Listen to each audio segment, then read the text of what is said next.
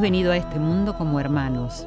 Caminemos, pues, dándonos la mano y uno delante de otro. William Shakespeare.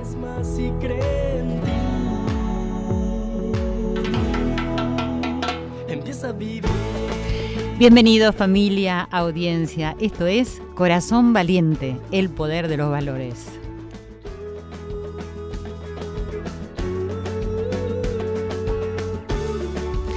Aquí estamos en Radio Nacional, la radio de todos, con nuestros productores Irene Roast, Ale Segade, con Fabián Panisi en la operación técnica, para recibirlos en este encuentro de cada semana. Siempre. Y así damos comienzo junto a Joel Ansaldo, que está sonando. Soy Silvia Pérez, quien les habla.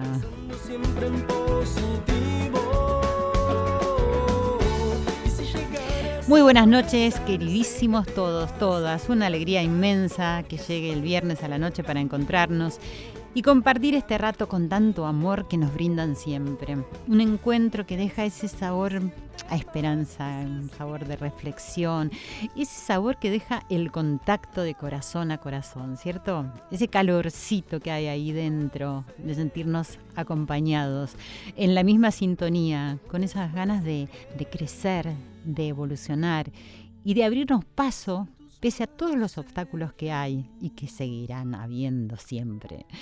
Acá estamos para saber que somos muchos los que creemos que se puede y que vamos en busca de ello.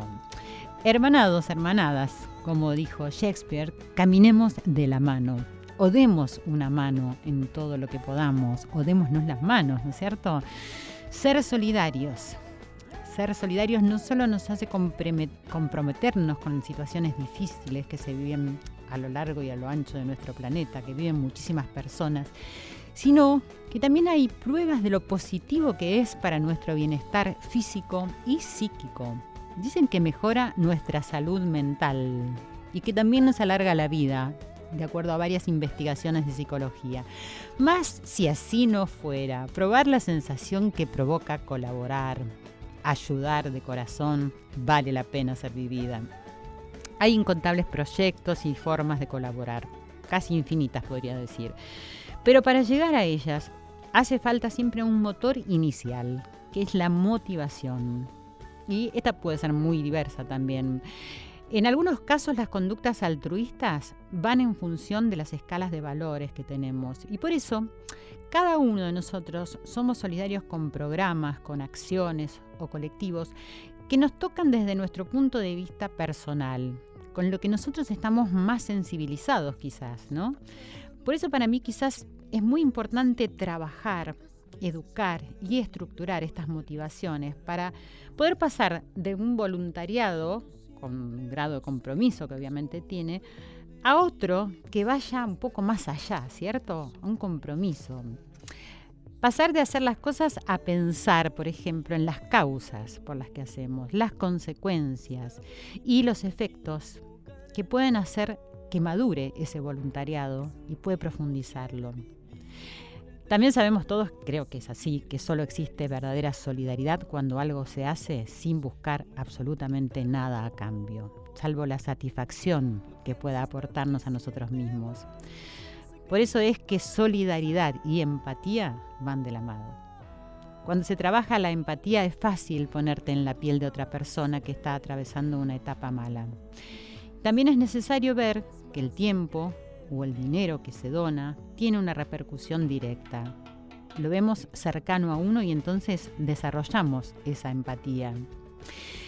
Y bueno, quizás para lograr el compromiso es necesario entender bien la causa, compartirla, asimilarla, ¿no? Estar cerca, vivenciarla, porque no es lo mismo poner una piedra que entender que con ella estoy construyendo un edificio, un castillo.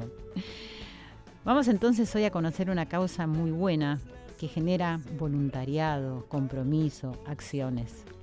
Así que antes de charlar con nuestros invitados, amigos ya de la casa, les agradezco siempre los lindos comentarios de los programas, todo lo que me ponen en todas las redes sociales. Sepan que a veces si no respondo con rapidez es porque no me da el tiempo, pero no obstante siempre llego a leerlos todos, poco a poco, y eso es lo importante, porque me tomo el tiempo para hacerlo, me tomo el tiempo para contestarles, pero gracias, gracias infinitas, de verdad. Así que les voy a recordar nuestras redes sociales, pero siempre les pido que empecemos a percibir que estamos aquí ahora a través del aire que vamos inhalando y vamos exhalando. Junto a ustedes lo voy haciendo, eso nos va dando cierta calma, podemos escuchar el latir del corazón, esta unión que en alguna parte del éter se produce para este encuentro. Les recuerdo que estamos en arroba nacional AM870 que arroba Silvia Pérez OK es mi cuenta de Twitter y de Instagram. También me pueden seguir en mi fanpage que es Silvia Pérez Sitio Oficial. Si tenés cablevisión, podés sintonizar el canal 955. Si tenés DirecTV, canal 976 o podés escucharnos en radionacional.com.ar. Pero sí o sí, bajate la aplicación podcast porque ahí podés tener todos los programas y escucharlos siempre en tus dispositivos. Nos vamos a una pausa con Joel Ansaldo y ya venimos con Corazón Valiente. Dar es dar. Y no fijarme en ella y su manera de actuar. Dar es dar. No decirle a nadie si quedarse o escapar. Cuando el mundo te pregunta del por qué, por qué, por qué, por qué, por qué da vueltas la rueda, porque no te detenes. Yo te digo que dar es dar. Dar es dar. Y no marcar las cartas, simplemente. Dar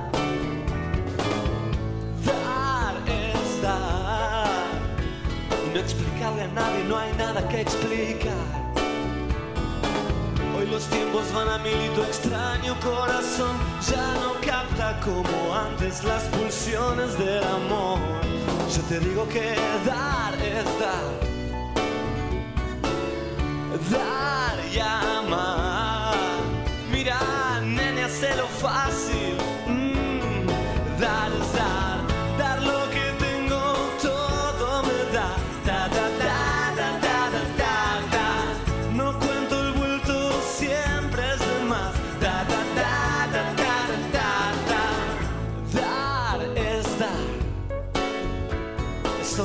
Una manera de andar. Dar es dar. Lo que recibes es también libertad. Cuando estoy perdido un poco loco por ahí, siempre hay alguien con tus ojos esperándome hasta el fin. Porque dar es dar.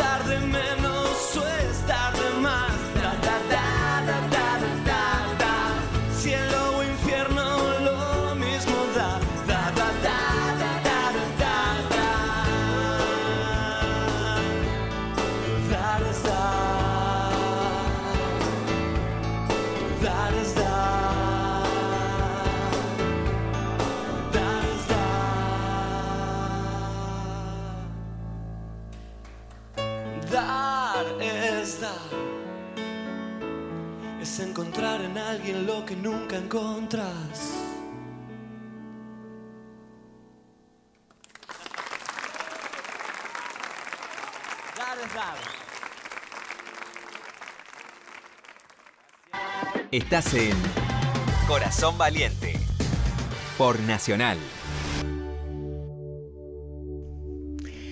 Corazones valientes, vamos a abrir nuestros corazones hoy para, para ver qué se, de qué se trata ayudar, dar, dar una mano, darnos la mano, ¿no? Eh, está ya acá en el estudio de Radio Nacional Susana Stock, que es coordinadora del Centro de Orientación Familiar en Manos en Acción, docente de la Universidad Austral y coordinadora del Centro Universitario de Orientación Familiar El Rocío, miembro del equipo de investigación del Instituto de Ciencias de la Familia de la Universidad sobre Violencia de Género. Muchísimas gracias por estar acá, Susana, ¿cómo mm, estás? Muy bien, gracias, gracias por la invitación. No, al contrario. Bueno, qué tema tan, tan importante te toca decir, eh, actuar acá en Manos en Acción. Eh, ¿Cómo es el tema de la comunicación eh, en un lugar así tan especial, de tanta vulnerabilidad? Es un aprendizaje, es un aprendizaje porque entienden comunicarse de una sola manera. la mayor parte de, de, este tipo de población lo hacen desde la violencia o desde la indiferencia, que es una mm. forma también de comunicarse. Claro y, es enseñarles a que existe el diálogo, que existe, el intercambio, que existe el disentimiento y que el hecho de discernir y no estar de acuerdo con el otro no implica que no, eh, no se pueda lograr una buena comunicación. Es eh, trabajar también el tema de la tolerancia, de la empatía, de ponerse en el lugar en el otro y es una tarea ardua, pero no imposible, como todo en la vida, ¿no? Hay caminos que son más fáciles de recorrer que otros y el camino de la comunicación es un tema que nos creo que nos cuesta a todos hoy en día, ¿no? comunicarnos. Enseguida en la era de la conectividad. En la, era de la conectividad nos cuesta comunicarnos. Sí, sobre todo emocionalmente. Sobre todo emocionalmente. No nos ponemos en el lugar del otro y al otro le pasan las mismas cosas que nos pasan que nos pasa a uno. Que nombraste esto de la indiferencia como una forma de comunicación. Sí. ¿Qué significaría cuando la persona es indiferente? Una persona es eh, lo que quiero significar es que nos sentimos el ombligo del mundo. Lo único que importa y lo único que vale es lo que me pasa a mí. No sabemos mirar al otro. Entonces, cuando nosotros tenemos la, la mirada puesta en uno y no, no vemos qué es lo que nos pasa alrededor, difícilmente nos podemos comunicar. Entonces, esto es lo que nosotros intentamos enseñar desde la orientación familiar, ¿no? El, el mirar al otro como si fuese un yo, y tratar de comunicarnos de la mejor manera, como te dije anteriormente, también en las diferencias, pero basados en el respeto, en, la escucha, en el tratar de ayudar, en el tratar de que me ayuden, porque también cuesta mucho pedir ayuda. Claro. Cuesta mucho pedir ayuda. Este, por lo general creemos que las conversaciones son dialógicas y son lo que son, son monólogos, eh, porque siempre estamos eh, expectantes para ver qué es lo que vamos a contestar y no lo que estamos escuchando. Exacto. Bueno, falta la escucha. Falta la escucha. Entonces, bueno, eh, como todo en la vida es un aprendizaje eh, y es un ida y vuelta y avanzamos tres pasos y, retrocedemos dos, como el juego de la oca. Sí, tal cual. Porque la vida es así la vida, es esto, tal cual, ¿no? No, no, no hay cosas que nos pasen diferente a todos. No. A todos nos pasan las mismas cosas. Pensaba en el tema de los adolescentes, sí. ¿no? que si no han tenido una infancia cuidada, eh, con una buena alimentación, con, es decir, ocupándose de la salud y todo eso, que cuando llegan a esa adolescencia, ¿cuántas dificultades te encontrás con esos adolescentes? ¿Cómo los abordas?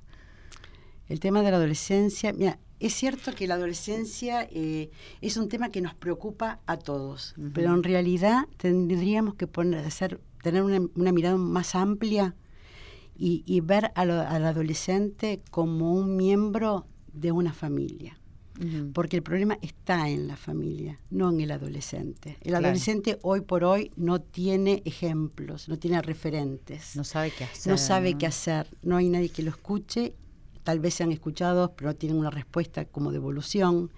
Eh, estamos tan los adultos ocupados en cosas y en la vorágine diaria y en preocupaciones y tratando de resolver problemas cotidianos que no prestamos atención a lo que pasa a nuestros adolescentes, a nuestros hijos chicos, también a nuestra pareja, ¿no?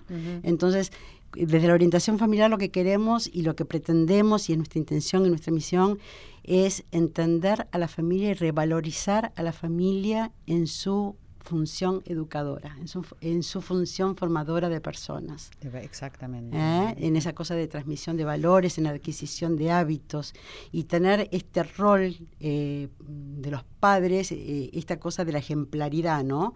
No solo lo que nosotros decimos, lo que los demás tienen que hacer, sino qué es lo que nosotros hacemos. Sí. Porque a veces yo les explico a la mamá y se ríen, ¿no? Los chicos vi- vivimos gritando y repitiendo, nos ponemos el cassette, es hora de bañarse, vayan a bañarse, vayan a esto, vayan al otro, no hagan esto, no hagan... Y sin embargo, a los dos minutos y medio, los chicos pusieron en off y nosotros quedamos hablando y gritando solos. Totalmente, sí. ¿No es cierto? Sí. Entonces, lo que nosotros tenemos que hacer es enseñarles con lo que hacemos y no tanto con lo que decimos. Desde la ejemplaridad parental, desde lo que hacemos como padres, es lo que ellos captan como hijos y lo que aprenden como hijos. Vamos a hablar ahora un poquito de un tema bastante preocupante que es la alimentación eh, para todos estos Sí, niños, para toda esta gente y para eso tenemos en línea a María Sofía Jari, espero haber eh, pronunciado bien su nombre, es licenciada en nutrición encargada de la confección de menús del comedor y evaluación y atención nutricional de los niños. María, ¿cómo estás? ¿Estás ahí? ¿Qué tal? Buenas tardes, Silvia. ¿Cómo estás? Bien, vos, gracias por atendernos. Eh, bueno, semejante tarea que te toca abordar aquí en Manos en Acción. eh, bueno, no sé dónde más lo haces, pero es decir, ¿cómo es eh, abordar las necesidades ahí en, en un lugar donde difícilmente tengan para comer y decir que están yendo a este lugar porque se les está dando comida? Sí, mira, eh, la verdad que... Discúlpame. Hola. Sí, sí.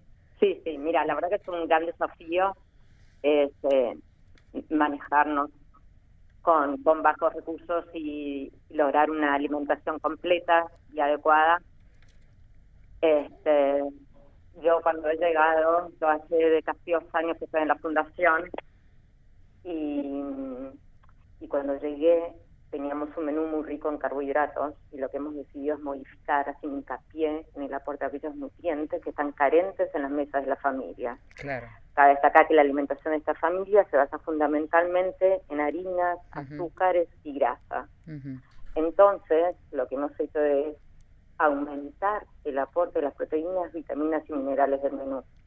No sé si se entiende. Sí, sí, perfectamente, claro. Y además decir, todos Este- sabemos que es decir, lo, lo más fácil, accesible para, para la gente que no tiene para comer es decir, es, es decir agarrar un Claro, pan, ¿no? Un claro, pan, sí, una bueno. factura, es decir, todo lo que tenga carbohidratos. Y por eso hay un sí. desbalance importante ¿no? en, la alimentación. Sí. Lo que tenemos es eh, dos comedores que alimentan a más de 100 chicos cada uno y ahí les ofrecemos el desayuno y la cena. Entonces, a través de la cena tratamos de aportar la mayor cantidad de esos nutrientes faltantes, que son las proteínas, vitaminas y minerales, que hacemos un menú más rico en carne, pollo, lácteos, frutas y verduras. Al principio costó bastante la incorporación de vegetales y fruta, pues los chicos no estaban acostumbrados. Claro, justamente, acostumbrados. eso te iba a preguntar. ¿Y los comen ahora? Y bueno, y después de un año y medio la aceptación ha sido un éxito. Empezamos de a poco, lo que siempre más costó fue el vegetal crudo, este, pero hoy en día eh, aumentamos las compras de vegetales y frutas por la buena aceptación que hay. Ah, mira. Y decir, alimentan a... ¿Son todos niños eh, los que me nombrás? Que Son alimentan? niños en edad escolarizada, van de 2 años a 18 años. O sea que los padres no, no van, los adultos no van ahí. Los adultos sí, al comedor Algún- no van, pero no. sí asisten a las consultas con sus hijos cuando les hago la evaluación nutricional. ¿Y le haces la evaluación a uno por uno? Evalúo eh, más que nada a todos aquellos chicos que presentan algún cuadro de malnutrición, Ah, ya sea obesidad, sobrepeso o alguna desnutrición. Ujú. Es como que focalizo el tiempo justamente en esos chicos. Son muchos. ¿Y te escuchan? O sea, dan La bolilla. verdad que sí, la verdad que sí. Este, ¿Y, eh, ha habido cambios, por ejemplo, en chicos con sobrepeso o, o, o chicos que estaban desnutridos, que no estaban bien alimentados? Sí, sí, mira, justamente el año pasado hicimos un estudio donde seleccionamos a 20 chicos que asistían al comedor y asistían a las consultas, 20 chicos con malnutrición, 10 con obesidad y 10 con desnutrición. Y en ese lapso lo que evaluamos fue el 75% de los chicos con obesidad había mejorado sus percentilos de peso y muchos habían llegado a un normopeso. Y el 45% de los chicos con bajo peso había llegado al normopeso. Ujú. Entonces, eh, el resultado de ese estudio fue súper gratificante. Me imagino. Estamos acá con Susana Stock, que es la coordinadora del Centro de Orientación Familiar ahí en Manos en Acción. Eh, ¿Qué María. tal? ¿Cómo estás, María? ¿Qué tal? ¿Cómo estás? Muy bien, gracias. Eh, quería un poco decir, unirlas para ver decir, eh, cuánto de esto, de la buena alimentación que reciben los niños, eh, tiene influencia en abarcar la orientación familiar. Tiene influencia y nosotros lo que pretendemos desde la orientación familiar también es esta cosa de que el, niño no solamente em, come por un tema nutricional, sino darle importancia a la mesa familiar. Entonces, para nosotros es importante que las mamás que se acercan a la orientación familiar, nosotros les decimos, ¿por qué no acompañan a sus chicos a, que vengan a comer y comen juntos, o al menos si no, no comen, pero que estén compartiendo la mesa con ellos y que sean la mamá las que les sirve, las que charlan y las que comparten un momento como, es, la sobre, como es la mesa familiar, que es tan importante para todos nosotros, ¿no? Entonces no esta cosa de que sea un depositario, vayan y coman y cuando terminan de comer vuelvan. No, es compartir este, este espacio que gracias a Dios lo tienen, como yo siempre les decía, nosotros le decimos con mi compañera, ¿no? Con Viviana. Le digo, esto eh, ustedes lo tienen que valorar y es la casa de ustedes. Y en la casa de ustedes tienen que estar nuestros hijos y la presencia de papá y mamá. Entonces ustedes se tienen que acercar también a compartir este plato de comida que Manos les, ofrece. Porque atrás de ese plato de comida hay un montón de otras cosas que si no se pierden. Entonces, que esté la mamá presente en el momento de que ellos se alimentan, eh, eh, me parece que es importantísimo. Y también pensaba eh, que de alguna manera, decir, es un ejemplo para ellos también saber cómo tienen que comer. Por supuesto que sí. Que seguramente. La adquisición de hábitos, y la, licenciada lo, lo, debe saber mejor que yo. Bueno, lo sabemos tanto uno como otro, ¿no? El, tema de la adquisición de buenos, de hábitos saludables, el hecho de, comer comida saludable, el hecho de lavarse los dientes, el lavarse las manos, higienizarse, respetar un horario, respetar el tiempo del otro, porque atrás de ese plato de comida hay un cuerpo de voluntarias que están trabajando horas y horas preparando ese alimento. Claro. Entonces, eso requiere del respeto y del valor que se merece. Sin duda. Entonces, eso también enseñamos en la nutrición familiar, que no se trata solamente de un plato de comida encima de la mesa, sino que es atrás de eso hay un cuerpo, no sé de cuántos voluntarios cocinando. Sí, lo he visto. Lo has visto, bueno, que son impresionantes el trabajo que hacen. Bueno, también las casas tienen un coordinador que es una maravilla y que está en todos los detalles y que hacen que ese lugar no sea un merendero, sea solamente un merendero que sea, una, casa. que sea un lugar de encuentro, un lugar donde el voluntario sabe qué es lo que está haciendo, tiene un sentido lo que está haciendo, no es solamente preparar un plato de comida, y el que lo recibe, que lo tenga que recibir de la misma manera. Claro. María, ¿los chicos aprenden que lo que están comiendo? O sea, están aprendiendo que necesitan comer proteínas, vitaminas, eh, verduras, frutas, o sea, ¿lo van incorporando eso o simplemente comen? No, lo van incorporando. Siempre se hace educación alimentaria con ellos, con los padres. Y bueno, hay que estar muy repetitivos, pero, pero toman conciencia y muchos hasta vienen y me dicen, me encantó la lechuga, me encantó la remolacha, como festejándolo. Sí, hay que, eso hay que grabarlo, ¿eh? Que los chicos digan, me encantó la lechuga. Cuando antes, antes no comían mm, mm, comían solo papa y no comían ningún vegetal porque no lo conocían, porque al principio también está ese temor a claro. esos alimentos. claro. Y, y toman conciencia. Y toman más conciencia todavía cuando son los padres también que se involucran, porque hay muchos chicos que están solos y que, lo, y que los padres no los apoyan, pero cuando los padres se involucran el cambio es mucho mayor. Tiene más efecto, sin duda. Totalmente. Y María, decime, ¿cuáles son los alimentos necesarios fundamentales para que un chico pueda crecer y sano y se pueda desarrollar bien? Y bueno, los más importantes son las proteínas, que era como decía, que es el nutriente que está más, más carente en la mesa de estos hogares y que es fundamental, tanto para el crecimiento, desarrollo del sistema inmune, las grasas esenciales y que están en los aceites crudos y las vitaminas y minerales están en las frutas y verduras. O sea que fundamentalmente es la fruta, la verdura y las proteínas, las proteínas puras. No, te hablo de los carbohidratos provenientes de, los cereales, de los, los carbohidratos los tienen en abundancia. Sí, sí, claro. ¿Y las proteínas eh, puras o, también, por ejemplo, los derivados como pueden ser la leche y los quesos? Claro, todo eso sí, sí, eso son proteínas. O sea, que básicamente es eso. huevos, lácteos, sí. Ok. Bueno, te agradezco mucho. Estamos hablando con María Sofía Jari, que es licenciada en nutrición y que hace todos los menús esos tan ricos que yo vi que cocinan esas personas tan maravillosas en esas cacerolas enormes. Muchas gracias por, por estar con gracias nosotros. A vos, Silvia. Gracias, hasta luego. Hasta luego. Y si me permitís un segundo a eso que hablaba la licenciada recién, la adicionaría la presencia de papá y mamá y la adicionaría la familia y la adicionaría el amor ese plato de comida y adicionado con, con mamá al lado, mamá ocupada y preocupada por uno, es doblemente calórico. Sin duda. Y eso es sine qua non. Eso es sine qua non. Muchas veces uno, cuando habla de pobreza, ¿no es cierto?, siempre habla de la pobreza estructural y sin embargo, hoy por hoy, el déficit vincular y afectivo que existe en la sociedad este, es tan llamativo como el otro. Sí, creo que casi, para mí creo que más, ¿no? o sea, creo que más necesitamos alimentarnos. Hay que alimentar el alma. Seguro. Y alimentar el alma es con papá y mamá. Sí, sin ninguna duda. Con la familia. Y con la familia. Bueno, muchísimas gracias. No, al contrario, gracias Silvia. Eh, ahora seguimos, que va a estar por llegar eh, Fifi, así que vamos a seguir hablando un poco de esta orientación familiar. Ya volvemos con más Corazón Valiente. Estás en Corazón Valiente por Nacional.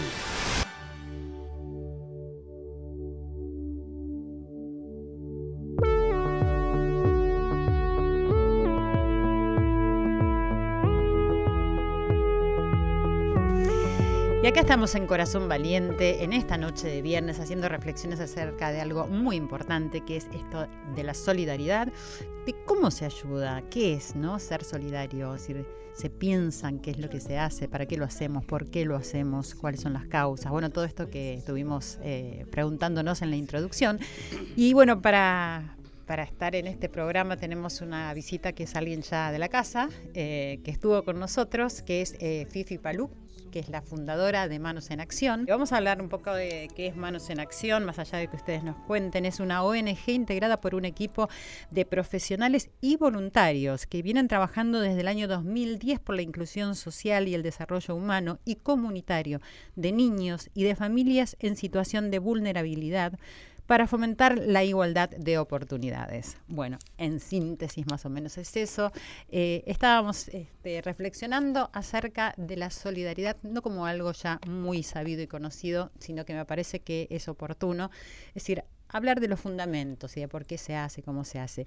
Fifi, a pesar de que ya estuviste con nosotros, que yo ya he visitado ahí la Casa de Manos en Acción y que conocemos bastante, me gustaría que le cuentes a la audiencia, que nos recuerdes por qué llegas a hacer esto, por qué llegas a fundar Manos en Acción. Eh, bueno, buenas tardes. Eh, para mí es, es, algo natural, es un instinto, es algo que tengo adentro desde muy chica. Y la otra vez por ahí te lo dije, siempre me gustó ser voluntaria. Fui voluntaria en el programa Andrés cuando tenía 15 años y en aquella época no había tantos lugares para ser voluntaria. Entonces era mucho más difícil y siempre me sentía un pez raro.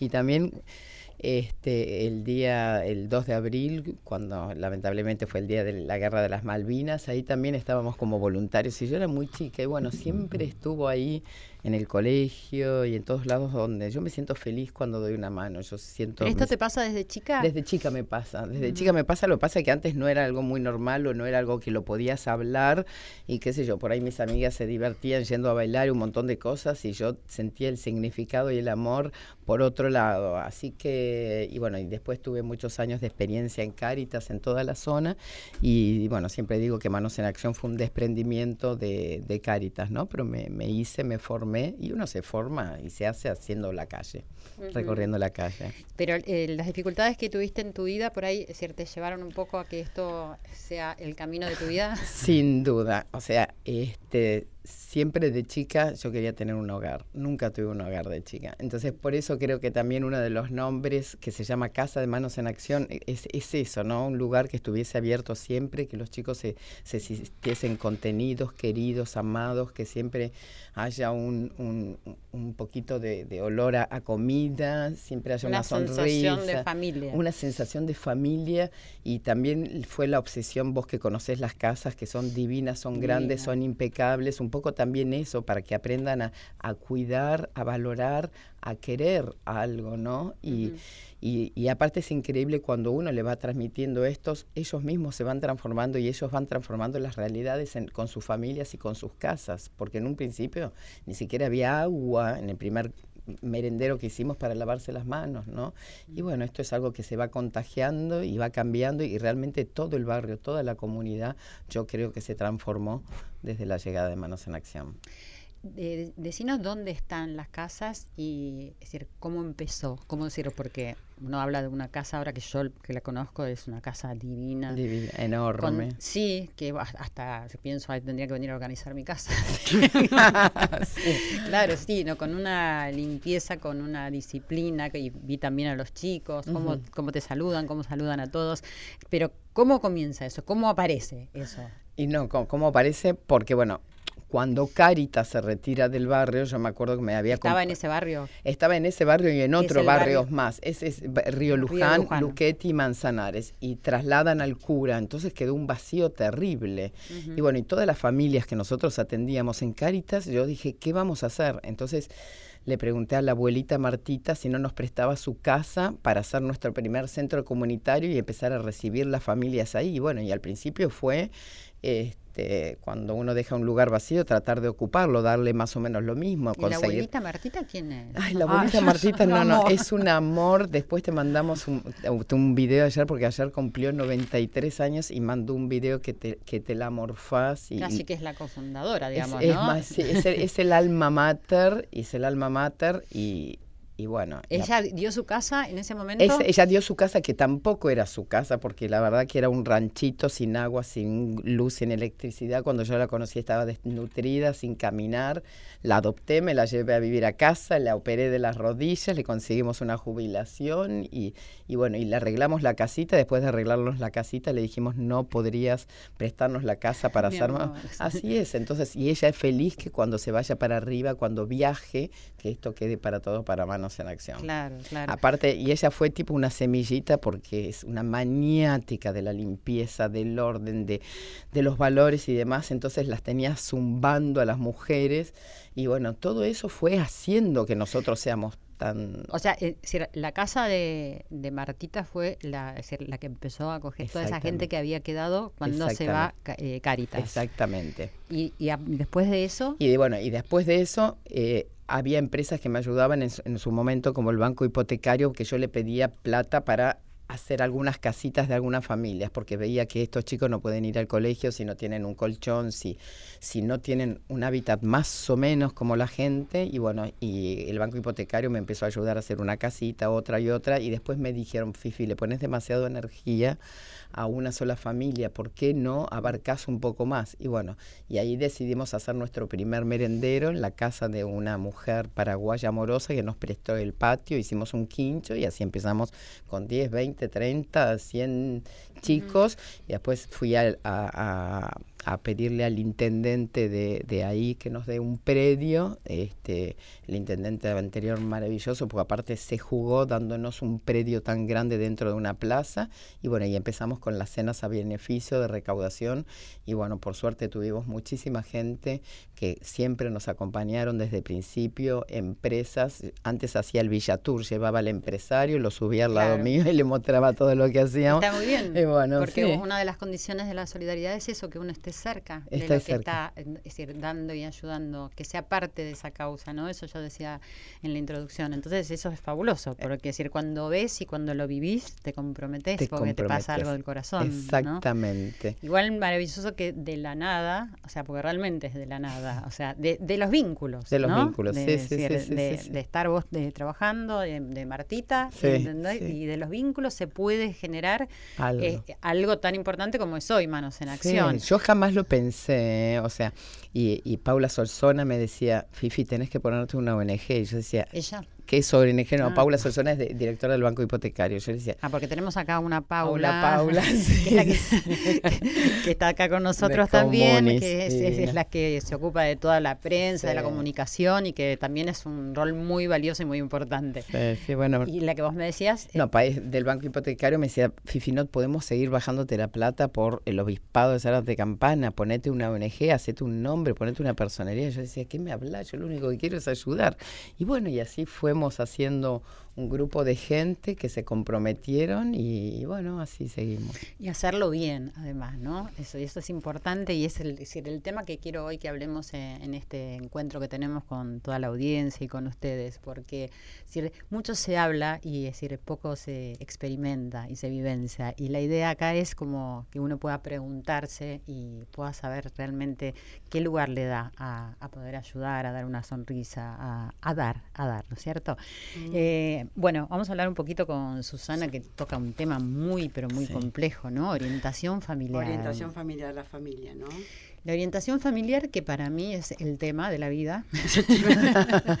Es el tema de la vida y la verdad que es un es la base de absolutamente de todo. Eh, ¿Cómo estructuras esa orientación familiar en un lugar de una vulnerabilidad es decir, tremenda? Tremenda. Y porque la familia es la base absolutamente de todo. No podemos pretender tener una nación eh, o un país generoso, solidario, ético, justo si no tenemos una familia que lo compone de- con lazos fuertes. Claro, que va a ser la que forma que la va- que sociedad. era que va a ser que formar la sociedad. Muchas veces cuando yo hablo en, en las charlas o en los talleres, digo, bueno, las personas que estamos formando como padres son los futuros adultos del mañana y son los que van a formar la sociedad. Exacto. Son los que van a formar el país. Y transpolar es- esa idea a veces cuesta. Pero es una realidad, es tan simple como eso. Nosotros, tan simple y tan, tan simple y tan complejo como eso, Sí. ¿no? Somos nosotros la, la casa chica y el país es la casa grande. Tal cual. tal Entonces cual. nosotros lo que tenemos que hacer es cobijar y fortalecer esos vínculos familiares para fortalecer una sociedad mucho mejor de la que tenemos. Ujú. ¿Por qué no vamos a hablar de violencia, por ejemplo, en la sociedad si la violencia existe en la, en la familia? ¿Cómo? Entonces lo que tenemos que hacer es tratar de erradicar la violencia en la familia para que la sociedad deje de ser violenta. ¿Cómo te las arreglás para acceder a estas familias, a los padres? Bueno, los la orientación niños, familiar es una ciencia, es una disciplina que se estudia, se estudia la familia en sus vínculos. ¿Es una estudia- ciencia? Es una ciencia. No sabía. Sí, es una carrera nueva que se creó a través de la Universidad Austral y es una ciencia que estudia la familia como sistema. Estudia sus vínculos, su estructura, los subgrupos, de cómo está conformada la familia y de acuerdo a esa conformación estructural de la familia y cómo se vincula y cómo es la dinámica, somos las personas que somos.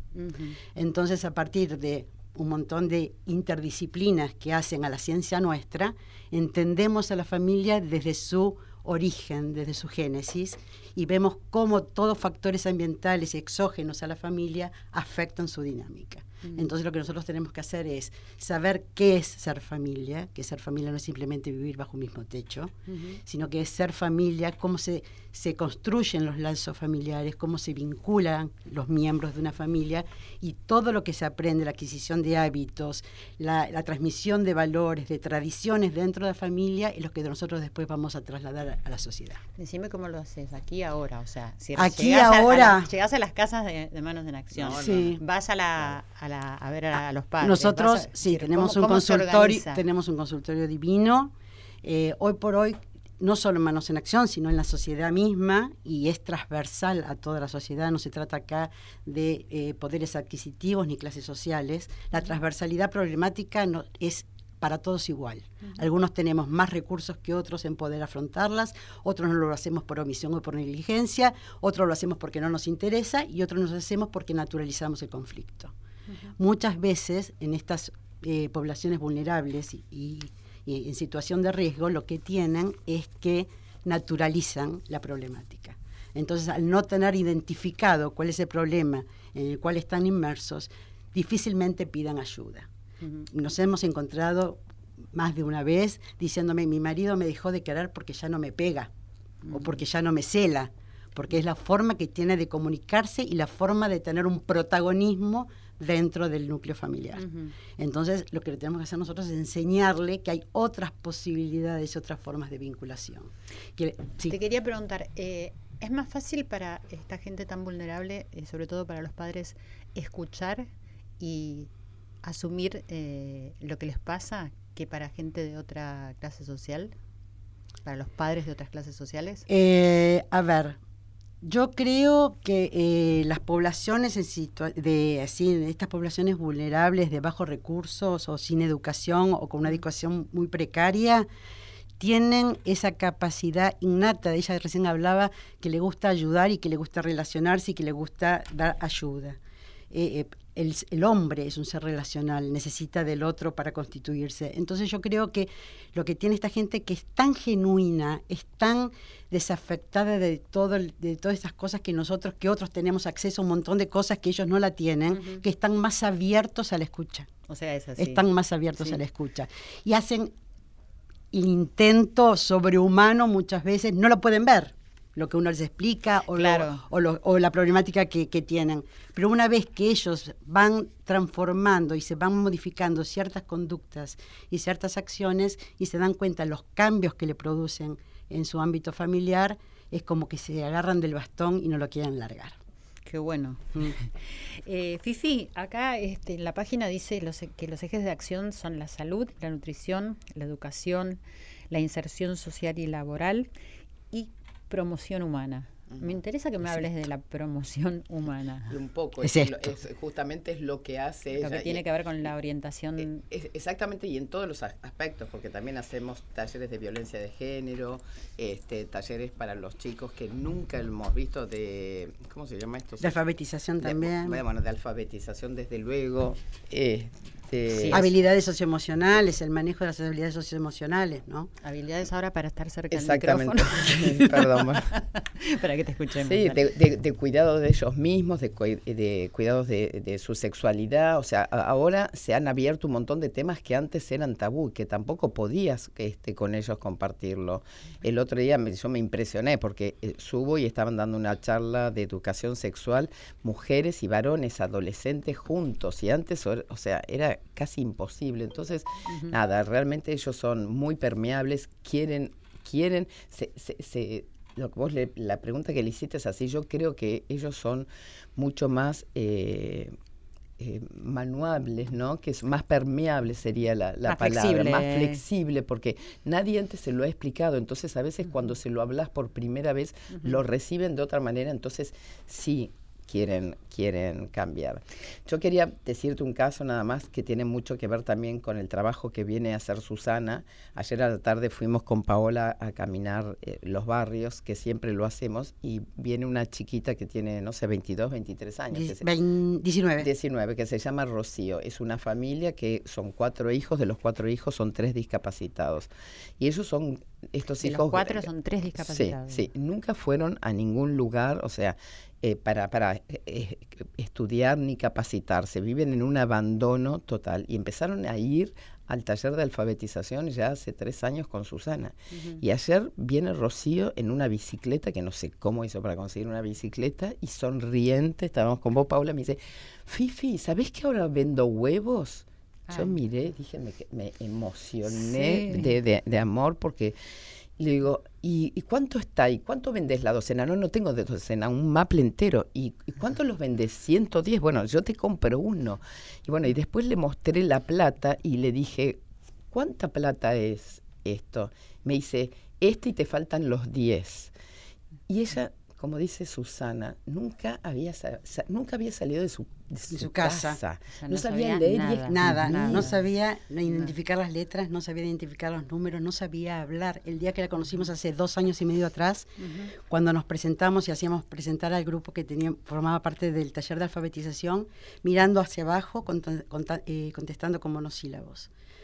Ayer, después de casi tres años, uh -huh. cuando se presentó nuevamente frente a un grupo nuevo, no solo habla, identifica, escribe, eh, cuenta, sino cómo se presentó. Y el sueño de ella era saber leer y escribir para poder ser vendedora de un negocio. Ah. Entonces, en la medida que ella no conociera la plata y no, no supiera claro. qué era lo que estaba vendiendo, no podía. Claro.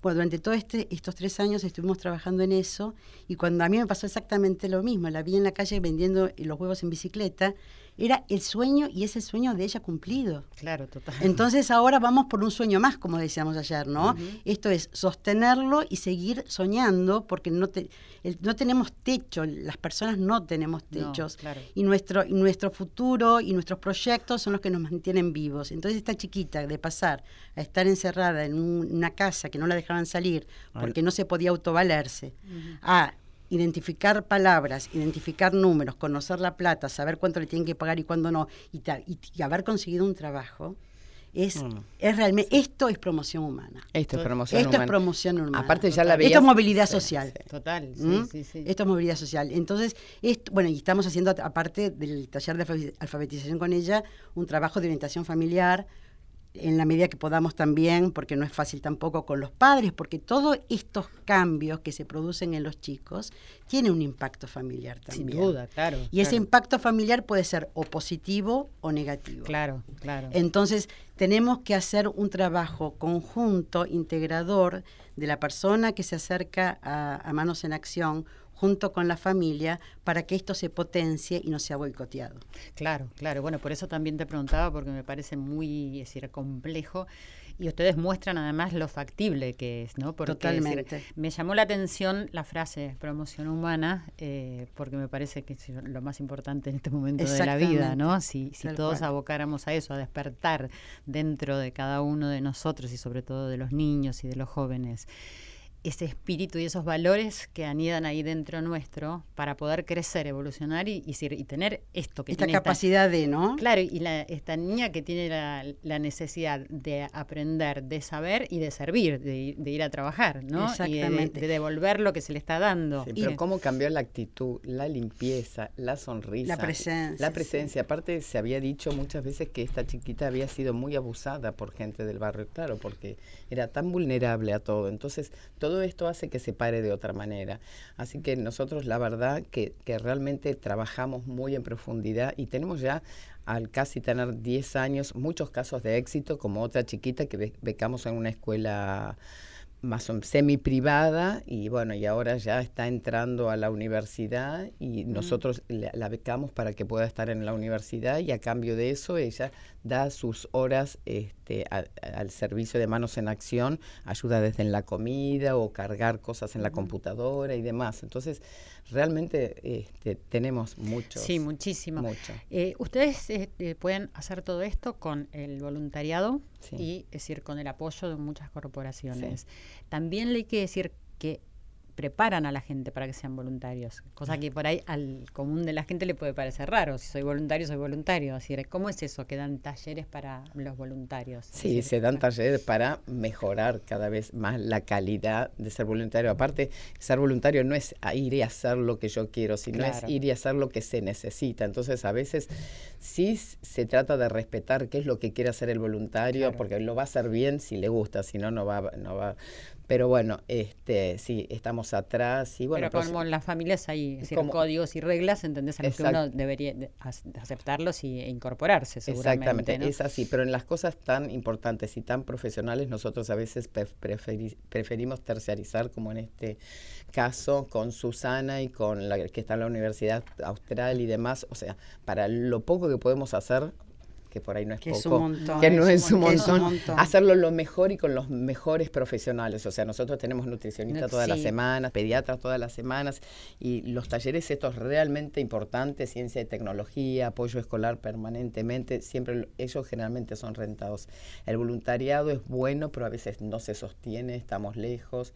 No, y además para dar educación, para dar- eh, ocuparse de la salud, para ocuparse de todo esto se necesitan profesionales. Entonces, Exactamente. Y cuesta en este momento tan difícil de todo, decir, el, En este momento para nosotros está tan difícil y yo puedo hablar un poco de la situación porque es lo que más me preocupa de, de todo, porque sí se han caído los aportes de un par de empresas y se han caído muchos débitos individuales.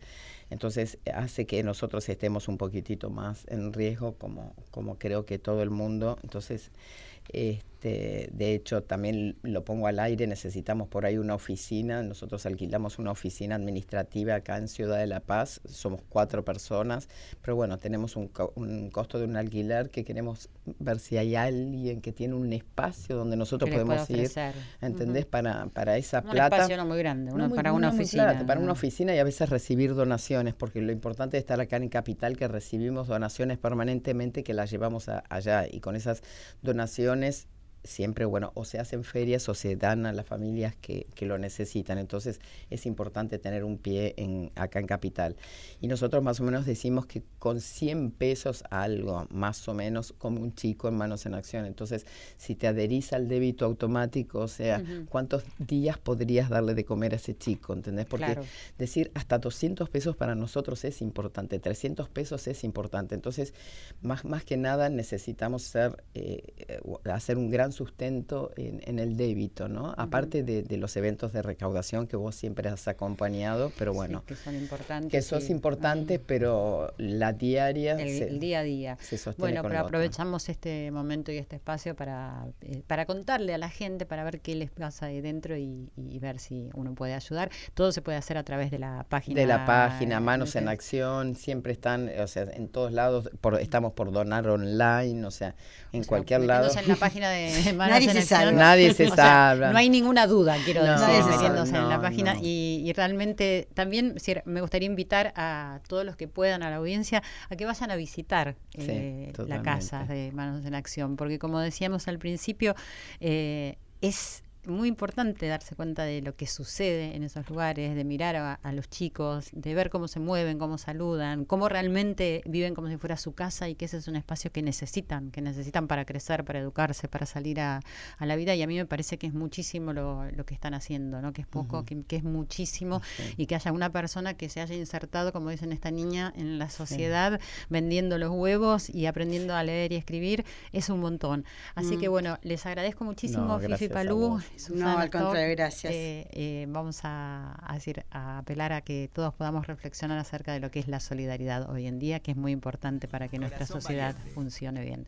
Gracias. Muchas gracias. Gracias a, ustedes.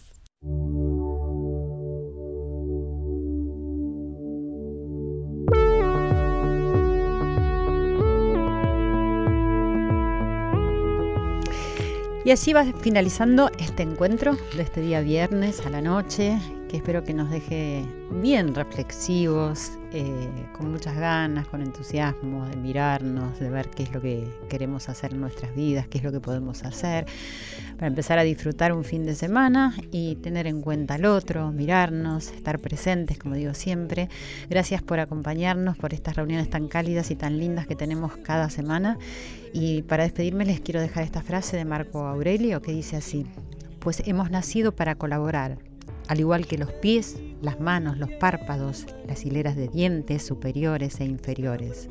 Obrar, pues, como adversarios los unos de los otros es contrario a la naturaleza. Chau.